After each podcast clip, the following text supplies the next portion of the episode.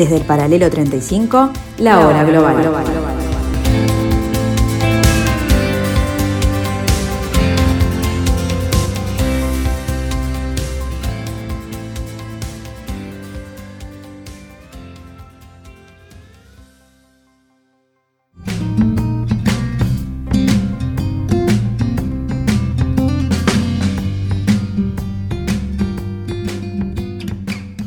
Muy buenas tardes, ¿qué tal amigos? Bienvenidos, bienvenidos a este jueves 20 de mayo del año 2021, aquí en la tarde de Radio Mundo, en el 1170 AM, en este pedacito de la tarde de vuestro dial, donde nos encontramos como cada martes y cada jueves a esta hora, aquí en el paralelo 35, para tratar de entender este nuevo desorden mundial. Aquí comienza, junto a ustedes y para ustedes, la hora global.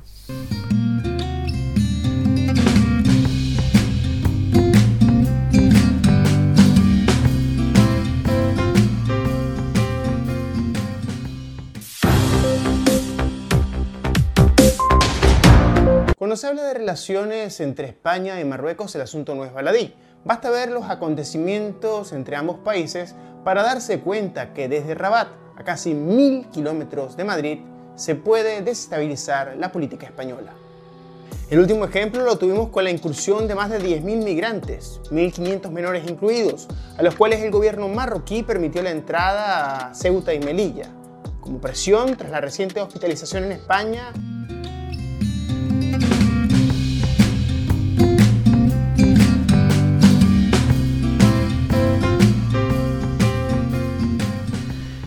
Desde hace años, el reino alawí intenta crecer como potencia en el entorno, mirando cada vez más a África. Para ello, Marruecos ha dado una serie de pasos que se le acercan a ese objetivo. Ha vuelto a la Unión Africana, ha fortalecido relaciones con el Sahel y con otros socios internacionales, ha experimentado un rearme militar fruto de las tensiones regionales y ha emprendido una intensa política exterior panafricanista. Asimismo, gracias a los proyectos de inversión realizados dentro de sus fronteras, Marruecos está modernizando muchas de las infraestructuras industriales, de transporte y agrícolas, lo que le convierte en puerta de entrada y salida de África. Marruecos fue durante varios siglos de la Edad Media un importante enclave del comercio transsahariano, debido a las rutas de caravanas que partían del África Negra y llegaban hasta el extremo occidental del Sahara.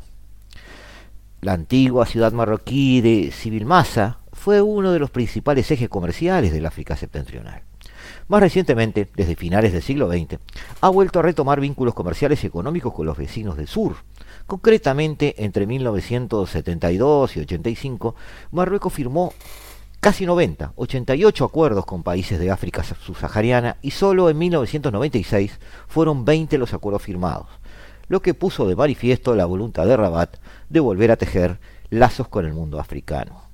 Actualmente Marruecos se considera un país emergente, con un sistema económico financiero de gran estabilidad en términos macro y bajos niveles de inflación. Experimenta una tendencia de crecimiento económico sostenido desde más o menos el año 2000, un año después de la subida al trono de Mohamed VI, y se proyecta al futuro en esa misma línea.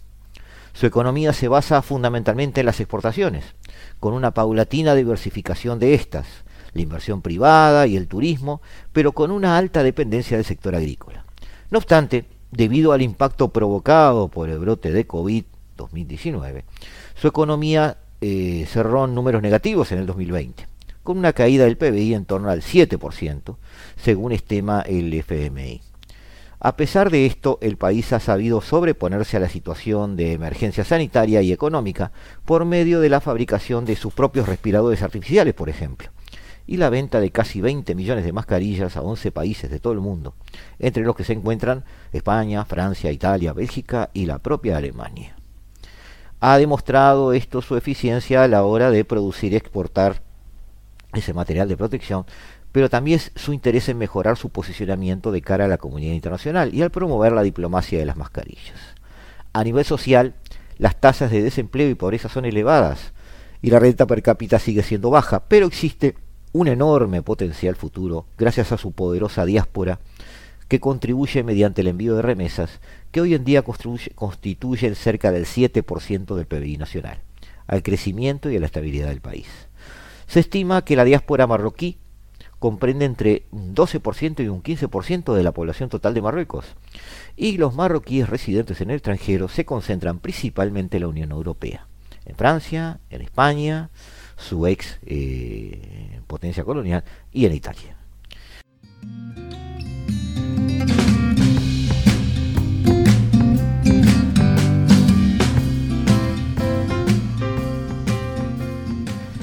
La descolonización, sin embargo, no ocupó todo el territorio marroquí. Quedaron dos enclaves en el norte de África, pertenecientes a la administración española, Ceuta y Melilla. Sobre esa perspectiva histórica, convocamos nuevamente a Rodrigo Melgar, a quien le damos la bienvenida, y esperamos de ti, Rodrigo, algún un poco de luz histórica sobre este tema, para después poder llegar al hoy y entender lo que está sucediendo. Buen día, Gustavo. la verdad que, primero que nada, el placer es mío, me, me me encanta poder compartir estas cosas con, ustedes. Y bueno, vamos a hablar un poquito entonces sobre, sobre el tema de, eh, Ceuta, que está en los medios, digamos. Históricamente, Ceuta, así como Melilla, tiene, o sea, los dos enclaves españoles tienen una, digamos, una tradición, más que una, tradición, una trayectoria histórica muy compleja, ¿no? Eh, más aún Ceuta que Melilla. Melilla en realidad, bien o mal, o sea, si bien es un territorio contestado, digamos, o sea, hay un límite contestado entre España y Marruecos, no tuvo ese vaivén o ese pase, pasaje de manos colonial que tuvo, por ejemplo, Ceuta, mucho más marcado, ¿no? Em, vamos a contar un poquito de, cuál es la importancia, digamos, de, esto, de esta trinidad, digamos, que son em, Ceuta, em, Melilla y eh, Gibraltar, y también la, para mí, digamos, el, cuarto ítem necesario para esta ecuación, que es Tánger. Más bien, de hecho, si vamos al caso de la verdadera Santísima Trinidad, son Tánger, Ceuta y Gibraltar. Melilla en realidad es, importante, es interesante, pero no tiene el mismo rol geopolítico que tienen estos tres. Así que, repitiendo de alguna manera, estamos hablando de Gibraltar, Tánger y Ceuta. ¿Por qué? Porque mientras que Gibraltar, de alguna manera, si vemos un mapa de España, tenemos a Gibraltar ubicado al norte digamos, de lo que vendría a ser eh, el acceso al Mediterráneo, o sea, lo que es el estrecho epónimo, estrecho de Gibraltar, tenemos que, digamos, la contrapartida, la versión espejo, digamos, de alguna manera, de Gibraltar son Ceuta y Tánger, de alguna manera. Entonces, controlar estos, estos puntos suponía controlar la entrada estratégica al Mediterráneo, que fue una gran ambición, digamos, durante largo tiempo de, por ejemplo, la corona española, antes también incluso de Portugal, y eventualmente lo fue del Reino Unido. También hay un pasado portugués allí también, ¿no? Las ambiciones portuguesas fueron las primeras en cristalizar por el territorio de Ceuta. Los portugueses, bajo Juan de Portugal y después bajo Enrique el Navegante, son quienes, digamos, conquistan Ceuta de manos de los marroquíes.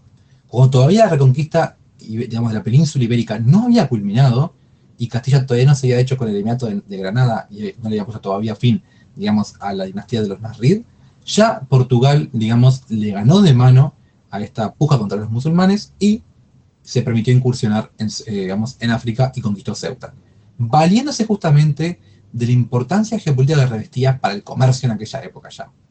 Entonces, Ceuta pasa a estar en manos portuguesas allí por, digamos, tiempo de Enrique el Navegante, principios del siglo XV.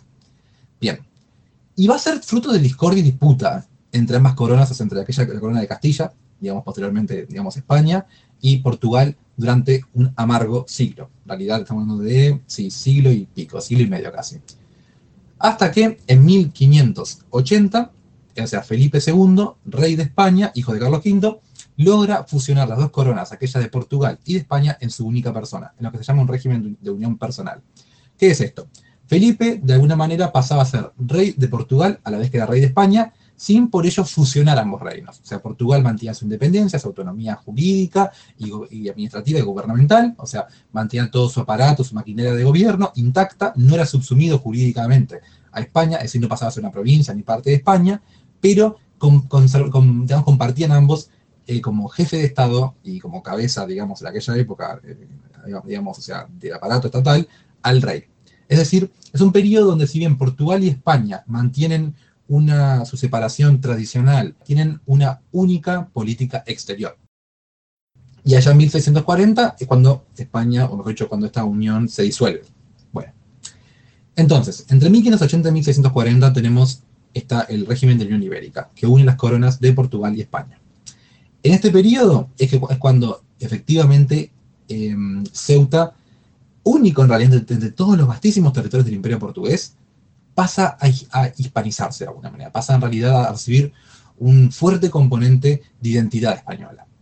O sea, es un complejo paulatino de asociación, digamos, eh, transitoria de alguna manera, y cuando finalmente la corona portuguesa se alza en armas contra España durante la guerra, valiéndose de la guerra de los 30 años en curso, y posteriormente conquista, digamos, el duque de Braganza, eh, la corona y se hace proclamar rey de Portugal, em, digamos que la única que no apoya la sublevación y no, se, no, se, no, está alineada con Portugal es Ceuta, única de todas las ciudades portuguesas, digamos, de todos los, los importantes territorios del imperio lusitano.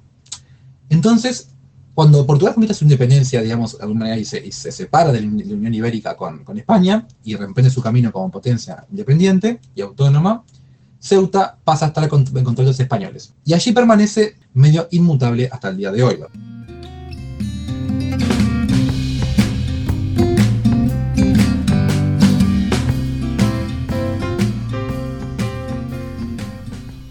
Nos vemos en unos instantes amigos aquí en la hora global.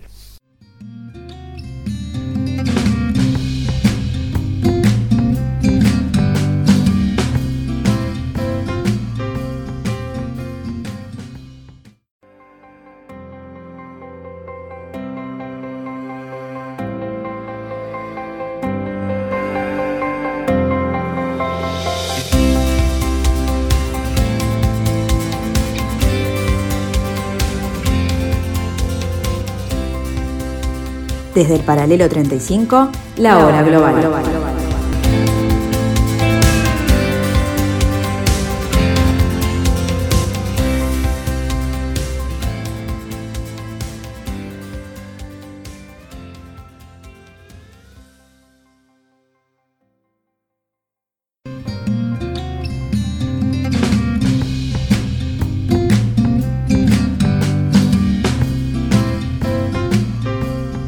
Seguimos con Rodrigo Melgar viendo esta perspectiva histórica de Ceuta. Este, entonces tiene una significación importante Ceuta en la historia de la influencia española sobre el área del estrecho de Gibraltar.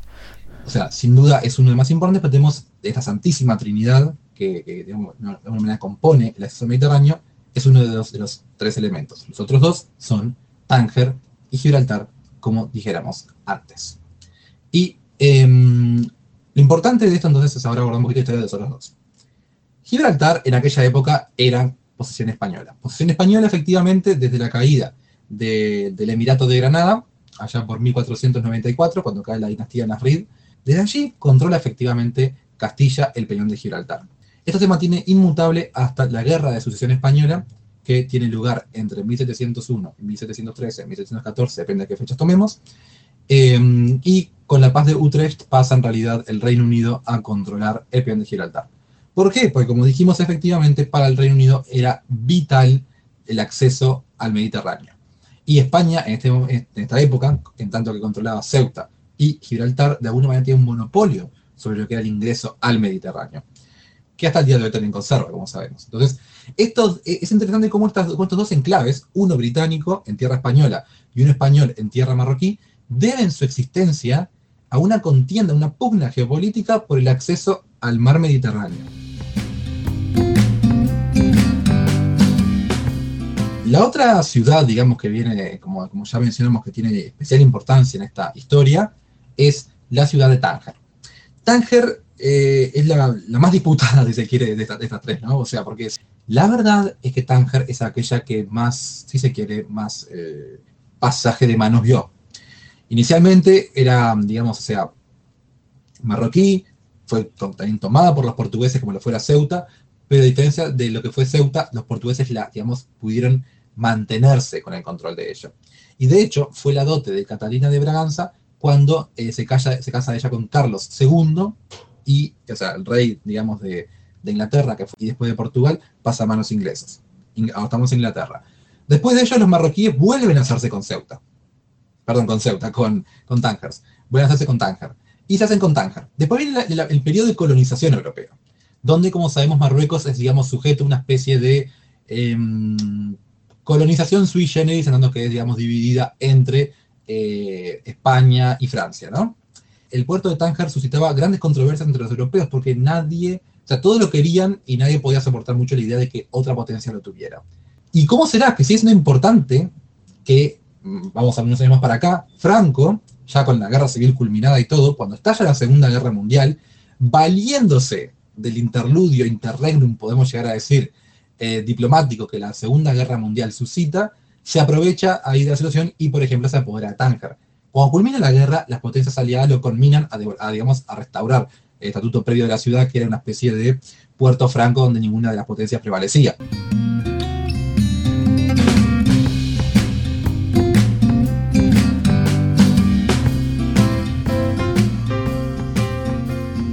Sin embargo, ha habido nubes que se han estacionado muy estables en el panorama reciente.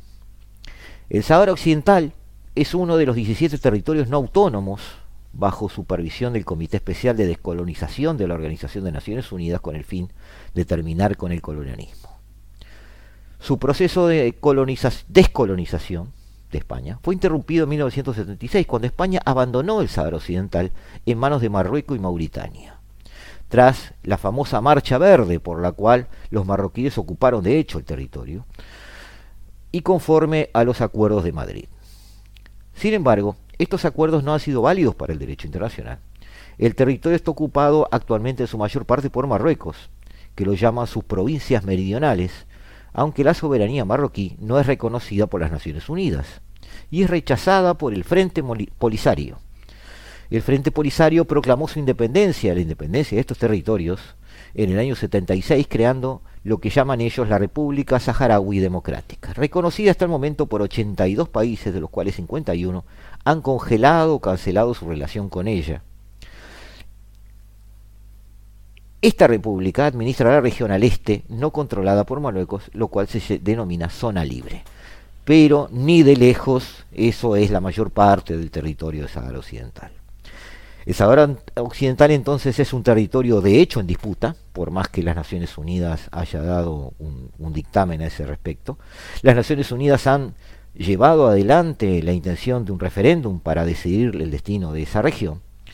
El referéndum que nunca se ha dado hasta ahora, que sigue pendiente, y ya en los pasillos del edificio de las Naciones Unidas se habla de que la estrategia de la misma ha sido durante mucho tiempo sin, sin, sin, sin, ningún tipo de, eufemismo, tirar la pelota hacia adelante y esperar porque todos daban por descontado el dominio marroquí sobre el terreno a la larga. Sin embargo, esta situación está lejos de resolverse desde el punto de vista militar por el, el freezer en el que está puesto en este momento en, en cuanto a la geopolítica este, mundial. Donald Trump, antes de retirarse de la Casa Blanca, dio un puntillazo para tratar de que Marruecos resolviera el tema, reconociendo por Twitter la soberanía marroquí sobre el territorio, cosa que ha tensado aún más las relaciones en la región.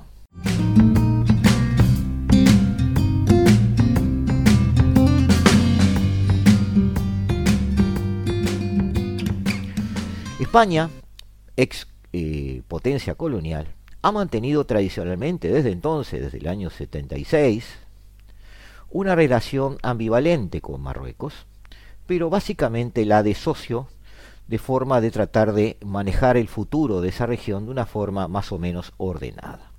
Sin embargo, la diplomacia española ha tenido altibajos en esta, en esta última década y de a poco ha ido distanciándose de Rabat.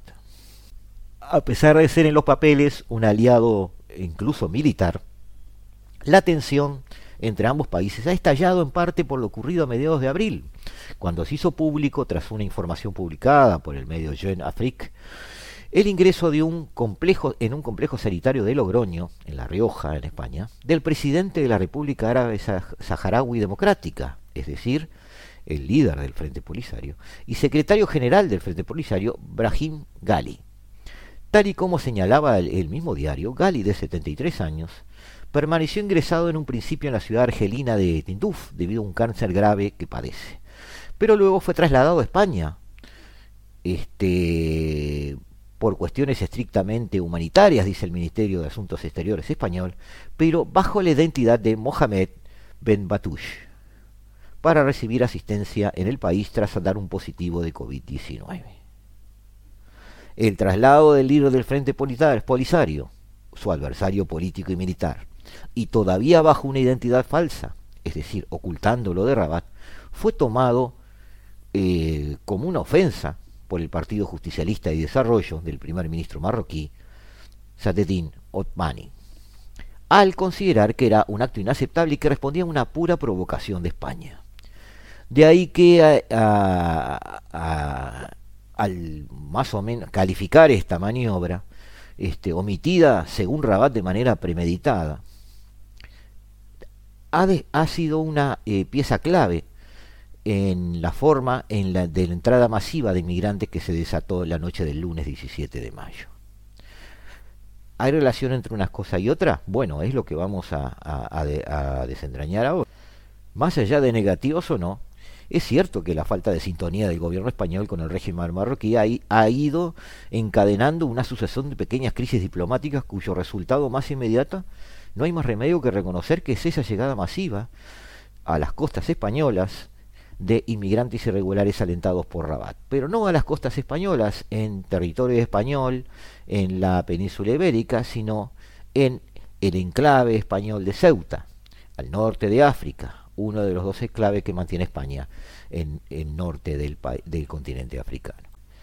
Analistas además reconocen que este procedimiento de manejo, este, de este, llegada masivas de inmigrantes, ha sido utilizado históricamente por la monarquía alauí para presionar a autoridades españolas cuando había algún tipo de, problemas en la relación entre ambos países.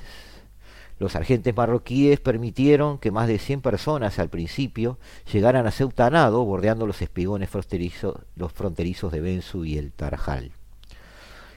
Pero estos 100 personas se transformaron en el correr de los días en una multitud. La autocracia marroquí lleva años demostrando que no le supone ningún problema moral jugar con las expectativas de miles de personas que huyen de las precarias situaciones que se viven en sus países y usarlas a su antojo como moneda de cambio, reteniéndolas o echándolas al mar según le convenga.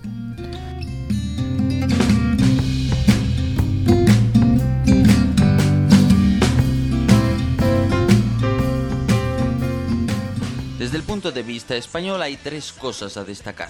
La cooperación con Marruecos en materia migratoria y antiterrorista es fundamental la llegada de 5.000 magrebíes a Ceuta es solo una grieta dentro de la más amplia política migratoria. Si Marruecos quiere, llegarán muchos más. Militarmente España aún conserva una notable ventaja sobre Rabat. Sin embargo, en la última década el declive en la inversión española y el incremento de la inversión marroquí han acercado a ambas fuerzas. El caso es que los marroquíes llevaban varios años presionando a los estadounidenses y, negociando con los israelíes para intentar llegar a este acuerdo de Abraham, a que Estados Unidos de nuevo reconozca el Sahara Occidental como parte de Marruecos y a cambio Marruecos reconozca el Estado de Israel y normalice las relaciones. En sus esfuerzos los primeros años fueron infructuosos, pero recordad que Marruecos tiene un lobby en Washington, un lobby que cuenta con mucho más dinero que lo que pueda tener España, por ejemplo. Al final han conseguido su objetivo. Estos acuerdos, una vez aprobados por Trump y una vez reconocido que el Sáhara Occidental era parte de Marruecos, no se sabía qué iba a hacer la administración Biden. La administración Biden se ha posicionado a favor de Marruecos. Ha decidido mantener la decisión de Trump. Pensad lo que significa Pensad que Trump ha sido un político que ha polarizado mucho y a pesar de ello los demócratas han decidido apoyar su decisión. Por tanto ya vemos que la decisión es sólida, muy sólida.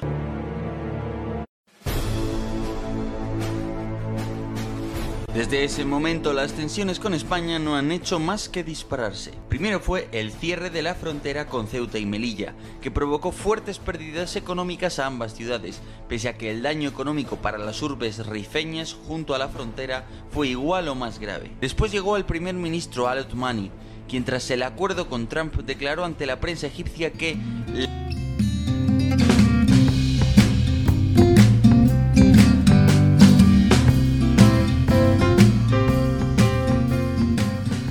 Marruecos abdica de sus compromisos internacionales y ejerce un control migratorio cuando le conviene, pero corresponde al gobierno español, de alguna manera, manejar esa contrapartida. Y ese ha sido el gran problema de estos días, la indecisión de la Moncloa.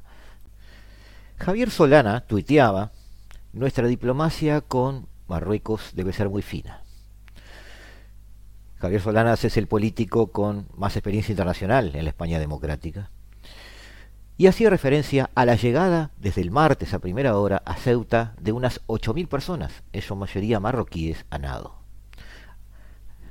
Se hacía eco con esas palabras de eh, la manca fineza con que Giulio Androtti describió la política española al comienzo de la transición. La delegación del gobierno de Andalucía reconoce que ya son eh, más de 5.000, en realidad todos hablan de 8, este, los que han salvado ya los espigones del Tarajal y Benzú. 1.500 podrían ser menores de edad, según estos informes, con lo cual eh, no podrían ser expulsados de España de manera inmediata. Sin embargo, se advierte que la cantidad general de los marroquíes centrados en Ceuta puede llegar rápidamente a los 9.000, más del 10% de la ciudad. Lo visible es que Marruecos desde hace décadas suele usar a los inmigrantes marroquíes o subsaharianos como ariete de sus intereses inmediatos o estratégicos, ya sea la presión demográfica electoral en el futuro sobre las ciudades de Ceuta y Melilla, ya sea la consecución de acuerdos favorables a sus productos, empresas en la Unión Europea, ya sea el amparo de sus industrias de materias primas o turística, perjudicando los destinos europeos y otros cabos. Eso es lo visible. Por otro lado, no hay que engañarse desde el punto de vista de un análisis profundo, hay una cara menos visible, estratégica, en esta situación, que se ha puesto de manifiesto eh, mediante el Instituto de Seguridad y Cultura en su publicación sobre una nueva etapa de las relaciones entre España y Marruecos, que sucede a la declaración del expresidente Donald Trump, como ya mencionamos, el 10 de diciembre, donde reconocía la soberanía del Reino de Marruecos sobre el Sahara Occidental. Anunciaba además que Estados Unidos abriría un consulado en el Sahara y reconoció la normalización de relaciones entre Marruecos e Israel. Nada fácil por la oposición de los marroquíes a la decisión. El nuevo gobierno de Biden, y esto amigos es lo importante, no ha corregido ese rumbo. Y no parece que vaya a hacerlo. El reconocimiento del Sahara Occidental como marroquí ya ha tenido consecuencias que perjudican a España, obviamente. Desde siempre Marruecos ha reclamado las ciudades de Ceuta y Melilla, enclavadas en el norte de África, sobre el estrecho de Gibraltar, como propias, con toda verdad histórica, porque ya eran españolas siglos antes de la constitución del actual reino alawit. Eh, contra toda verdad histórica, debí decir. El reconocimiento de Estados Unidos de la soberanía marroquí sobre el Sahara, además, conlleva un trato militar preferente en lo que refiere a la carrera de armamentos siempre existentes entre Marruecos y Argelia, que también es jugador en este ajedrez. Esto es, Marruecos se está rearmando. 22 mil millones de dólares han empleado en las nuevas adquisiciones de armamento y está fomentando la propia industria de defensa con ayuda de Arabia Saudita. Además, no olvidemos que a partir del 2020 Marruecos ha reintroducido el servicio militar obligatorio. No cabe entonces sorprenderse de que la Casa Blanca no se ha inmiscuido en este problema español marroquí. Es más, ha dado algunos signos de apoyo a Marruecos con su abstinencia. Hay un desafío a largo plazo para la seguridad nacional española pues esta alianza o pseudo alianza militar o alineamiento marroquí con las estrategias militares norteamericanas tiene una vertiente muy peligrosa en el conflicto siempre latente entre Marruecos y Argelia por el dominio de la región norafricana occidental. Dada esta ensalada momentánea, todo parece ser parte de una gran estrategia de negociación marroquí. Tú hospitalizas y ayudas a mi eh, adversario militar, yo te mando 8.000 personas a tus costas. Tú me apoyas en la obtención de dominio sobre Sahara Occidental y yo respeto Ceuta y Melilla para que sigan siendo españolas. Pero la gran pregunta, amigos míos, desde el punto de vista de la geopolítica regional es, una vez que quede consolidado el dominio marroquí sobre el Sahara, que a todas luces parece ser lo que va a suceder, ¿qué elementos de negociación le quedarán en el futuro a España?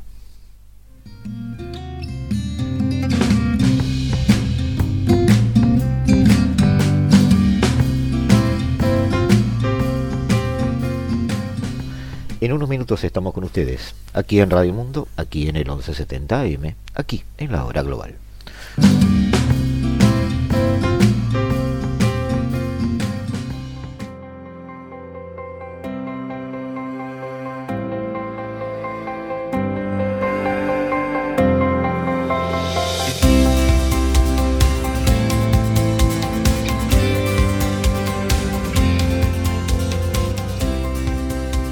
Desde el paralelo 35, la hora global.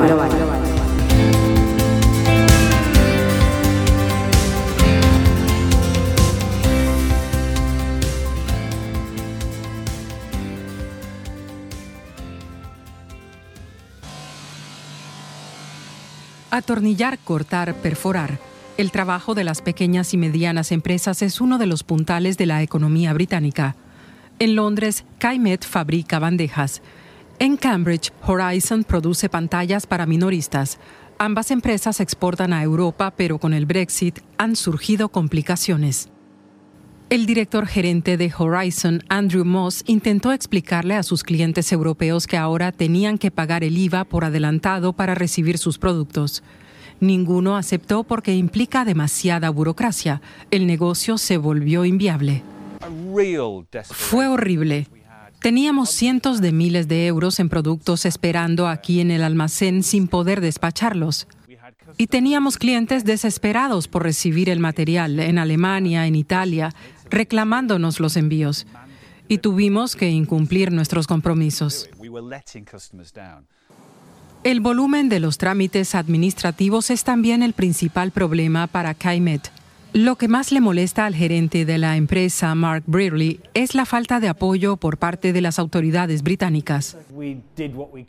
Nos preparamos lo mejor que pudimos. No paramos de decirnos que nos preparásemos y luego va y resulta que el mismo gobierno no estaba preparado. No hay información y no es fácil saber lo que tienes que hacer. Estamos continuamente buscando en Internet, preguntando a otros.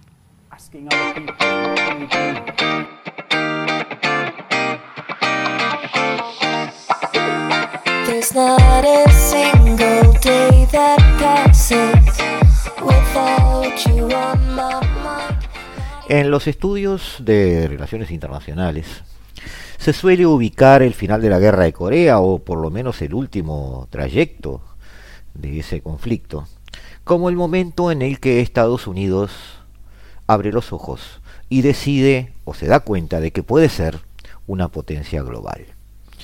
También esa década, esa década del 50 implica ese recambio en la influencia o en el dominio sobre el planeta de una potencia por otra. Lejos quedan, o, lejos quedaban en ese momento, cada vez más lejos, las, las, este, las posiciones de dominio, las, este, las actitudes imperiales, la, el comportamiento hegemónico de Inglaterra y Francia, sobre todo de Inglaterra. Hay, sin embargo, eh, a fuerza de poner fechas a las cosas, un momento bastante claro en, la, en, la, en el imaginario geopolítico de los analistas históricos, en el que el Reino Unido se ve al espejo y ve que ha perdido su condición de potencia global. Ese momento es 1956, la crisis del canal de Suez. El ascenso de Nasser al poder en Egipto pone en riesgo el predominio de Inglaterra y Francia sobre toda la zona del norte de África y sobre todo Oriente Medio. Ese Oriente Medio que hemos visto tan conflictivo y cada vez que hacemos algún tipo de eh, revisión histórica sobre el problema israelí-palestino recordamos recordamos cómo Inglaterra y Francia se repartieron esos territorios y generaron esa, esa serie de países que en su momento sonaron a una partición artificial de territorio. Lejos quedaba aquella promesa de la Gran Arabia eh, que antes de 1919 se le había hecho a, los habitantes de esa zona. En 1956,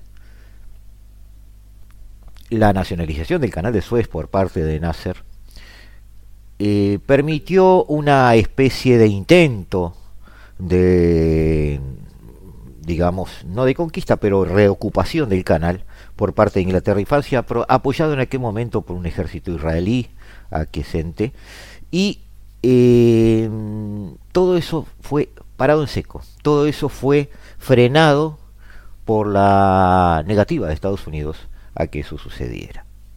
Ese fue el momento en que eh, Europa vio como dos de sus países eh, más hegemónicos o más dominantes en el mundo perdían su condición de tal. Ese fue el momento en que podíamos llamarlo metafóricamente el ascenso al trono de los Estados Unidos. Desde Suez hasta hoy, eh, Inglaterra ha tenido un largo trayecto político y geopolítico. Podríamos concluir que con el efecto de su salida de la Unión Europea a través del, Brexit, ha llegado quizás a al final de un camino desde la cumbre hasta su vuelta inicial a su condición como país, a su búsqueda de identidad y otra vez a caminar solo. Sobre eso hablaremos en estos minutos.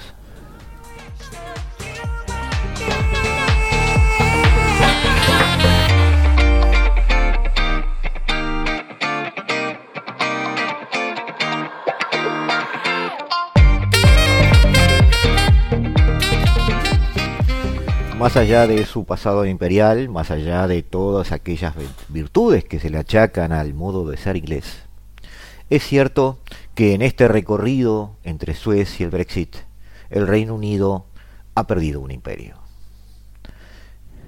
Ha dilapidado una posición internacional sumamente exitosa, lograda con mucho esfuerzo y pragmatismo en estas seis décadas posteriores a Suez.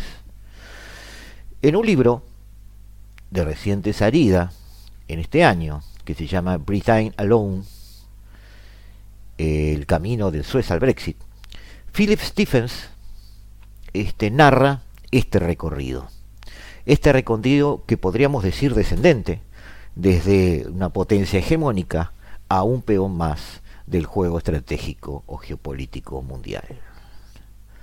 El Reino Unido, como se narra en el libro, después de Suez, buscó cobijo en la construcción de dos relaciones especiales, una con Washington y otra con Bruselas. La relación con Estados Unidos permitió a Londres convertirse en una especie de escudero geopolítico de Estados Unidos, es, una frase que el libro hace patente, y a cambio fantasear con la ilusión de disponer de la autonomía estratégica proporcionada por una capacidad de disuasión nuclear autónoma, aunque en realidad esta carecía de sentido y credibilidad sin el consentimiento de Washington.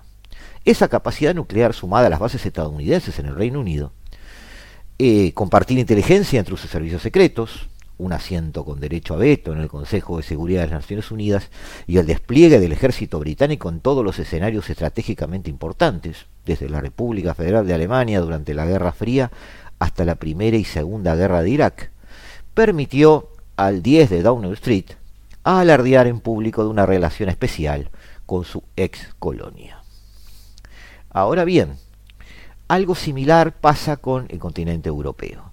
Más allá de las mediáticas eh, formas negacionistas de integración al continente de parte de Margaret Thatcher, seamos honestos. Eh, el pragmatismo y la habilidad de la diplomacia británica lograron eh, convertir la adhesión a las comunidades europeas en 1973 en una situación privilegiada en cuanto a la Carta de la, Unión Europea que nadie ha podido este, imitar. Igual que el Reino Unido superó la humillación infligida por Estados Unidos en Suez para convertirse en su fiel aliado, los británicos superaron la humillación en su momento del veto francés que se dio por dos veces en manos del general Charles de Gaulle Aunque la gran paradoja, como señala el libro, es que este mismo general debía parte de su leyenda al apoyo de Londres durante la Segunda Guerra Mundial. Sin embargo, lograron algo tan notable como liderar en Europa desde una posesión excéntrica, desde afuera de Europa. También cuando era necesario con el uso del veto. Pese a enormes diferencias geopolíticas, de concepto, ideológicas y de carácter que separaran a muchos primeros ministros ingleses, desde Margaret Thatcher a Tony Blair, se entendió siempre que la influencia del Reino Unido en el mundo dependía de los acompañantes en el camino que estaba este, emprendiendo. Por un lado Washington, por el otro lado Bruselas.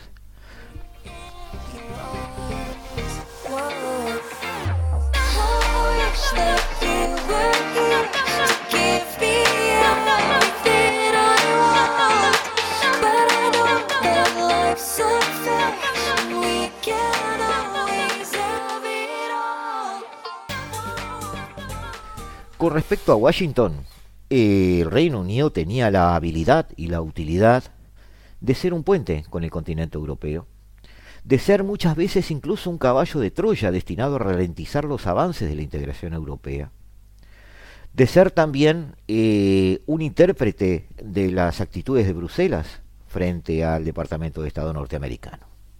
Con respecto a Bruselas, la íntima amistad con los habitantes de la Casa Blanca hacía del Reino Unido un socio atractivo para poder formar parte del club que dominaba el planeta. Desde el punto de vista fáctico, pragmático,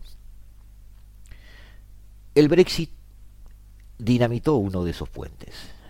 Ya para Washington, Londres no es el fiel intérprete del eh, accionar y la forma de ver el mundo o de la cosmovisión eh, geopolítica de Bruselas.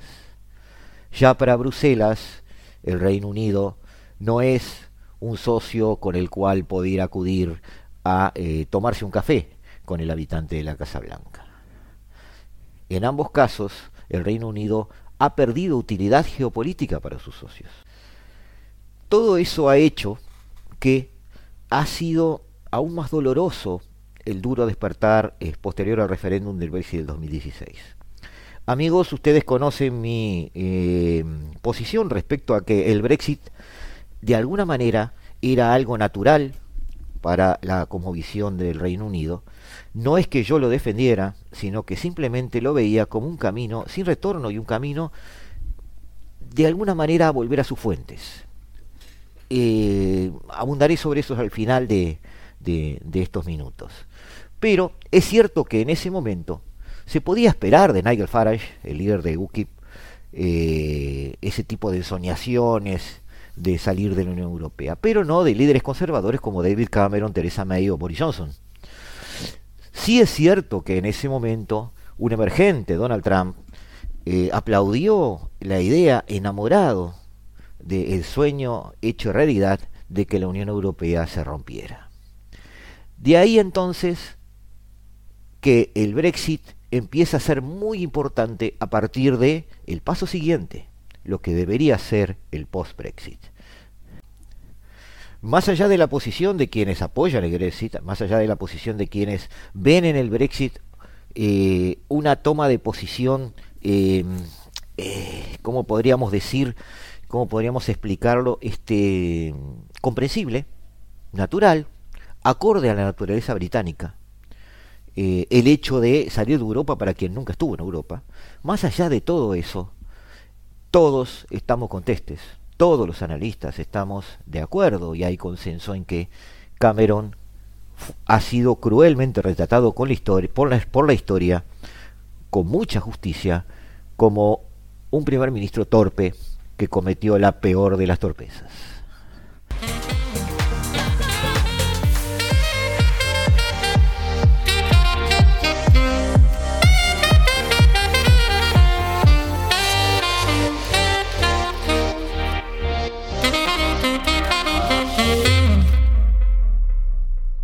Ha sido artífice de la destrucción de todo lo logrado desde la adhesión en 1973. Más allá de que eso sea natural o no, es cierto que había un capital político logrado en el 10 de Downing Street durante todas estas décadas, en el sentido de un camino pavimentado por eh, las relaciones con Bruselas y que permitía un acceso del Reino Unido a las tomas de decisiones dentro del continente.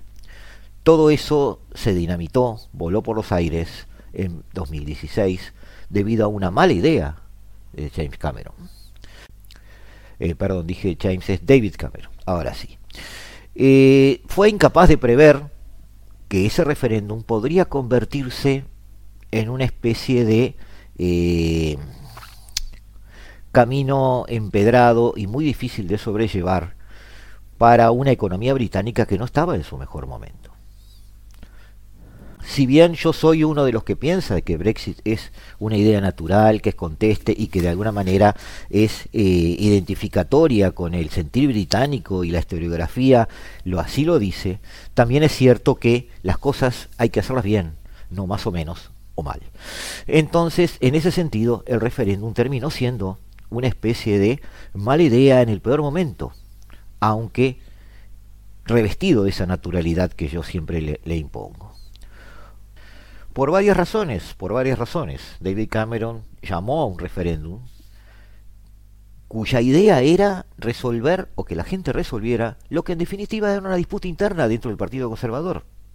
Por muchas razones, la gente no terminó resolviendo sobre eso y terminó resolviendo sobre otros temas, como ser el orgullo nacional, eh, el encono al continente, el rechazo al eje franco-alemán y otros temas varios que en definitiva no eran la razón por la cual se había llamado a ese referéndum. Una razón escondida por el propio Cameron. En definitiva, si no se llave a dónde quiere llegarse, eh, tampoco importa demasiado el camino que se tiene que tomar salir de la Unión Europea sin pensar a dónde se había salido es equivalente eh, de ir de Suez eh, sin saber a dónde se iba.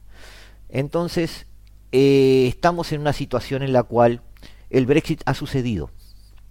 El Brexit ha sido defendido por muchos. Este, yo lo he justificado en algún momento, no defendido, pero sí justificado. Pero también es cierto que todas las cosas se deben hacer con un sentido crítico y con un sentido de propósito. ¿A dónde va la Unión, el Reino Unido? ¿A dónde va después de abandonar el patio de la Unión Europea? Ese es ahora el gran problema. Si la mayor aportación del Reino Unido a la política exterior es la magistral frase de Lord Palmerston en la Cámara de los Comunes en 1848, apuntando que su país no tenía aliados permanentes, sino solo intereses permanentes. Una mirada hacia el mundo post-Brexit en el que Londres tiene que operar solo puede concluir entonces que el Reino Unido se ha quedado sin aliados permanentes, sin por ello haber satisfecho para nada sus intereses permanentes.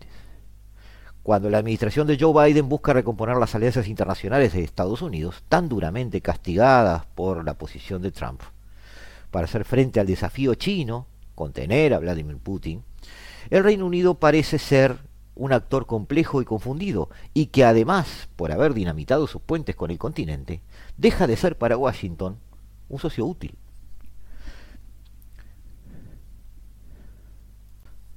En las discusiones pre-Brexit, en algunas de las tertulias a las que asistí, en algunos de los seminarios en los cuales he escuchado a analistas de enjundia hablar sobre el mismo, se hablaba de que es cierto que el Reino Unido iba a sufrir con la salida de la Unión, pero también es cierto que la Unión Europea iba a sufrir la salida de su mejor gestor financiero. Pero también es cierto, y debemos ser honestos en esto, es que la posibilidad de ser un centro financiero global, una especie de Singapur en el Atlántico, requiere una globalización que ya hace tiempo está en proceso de desacoplamiento, bifurcación y además sometida a atención geopolítica.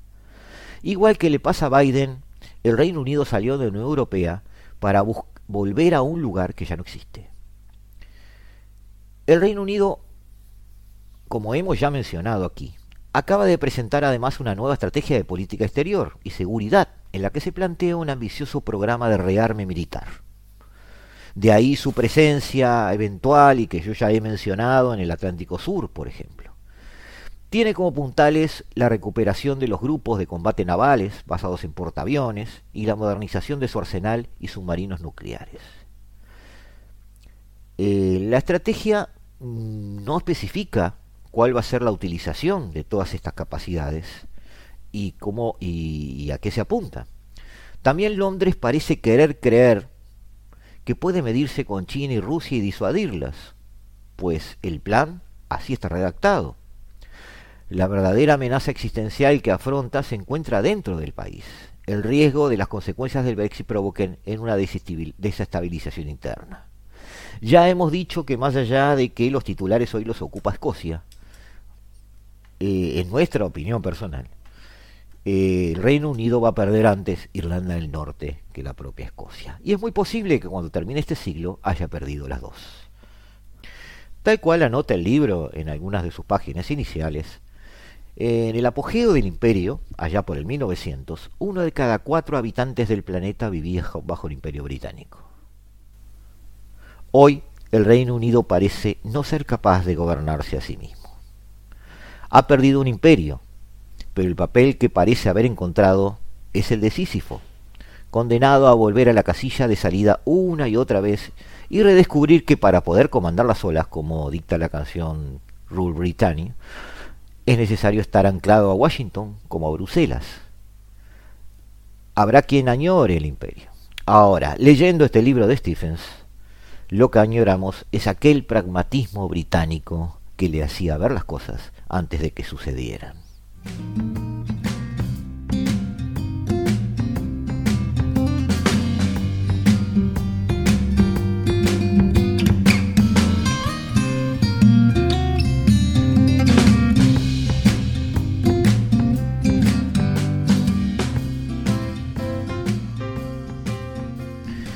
Y esto amigos ha sido todo por hoy. Este jueves 20 de mayo sigue su recorrido en esta tarde de Radio Mundo, en esta tarde justo allí en el 1170 AM de vuestro dial, y nosotros nos vamos. Abandonamos nuestro intento por hoy de seguir interpretando este nuevo desorden mundial, el planeta sigue girando y nosotros nos volveremos a ver el próximo martes a las 15, como cada martes y cada jueves, en esta parcelita de la tarde de Radio Mundo otra vez abusando de vuestra generosidad y encontrándonos nuevamente en esto que hemos dado en llamar la hora, la hora,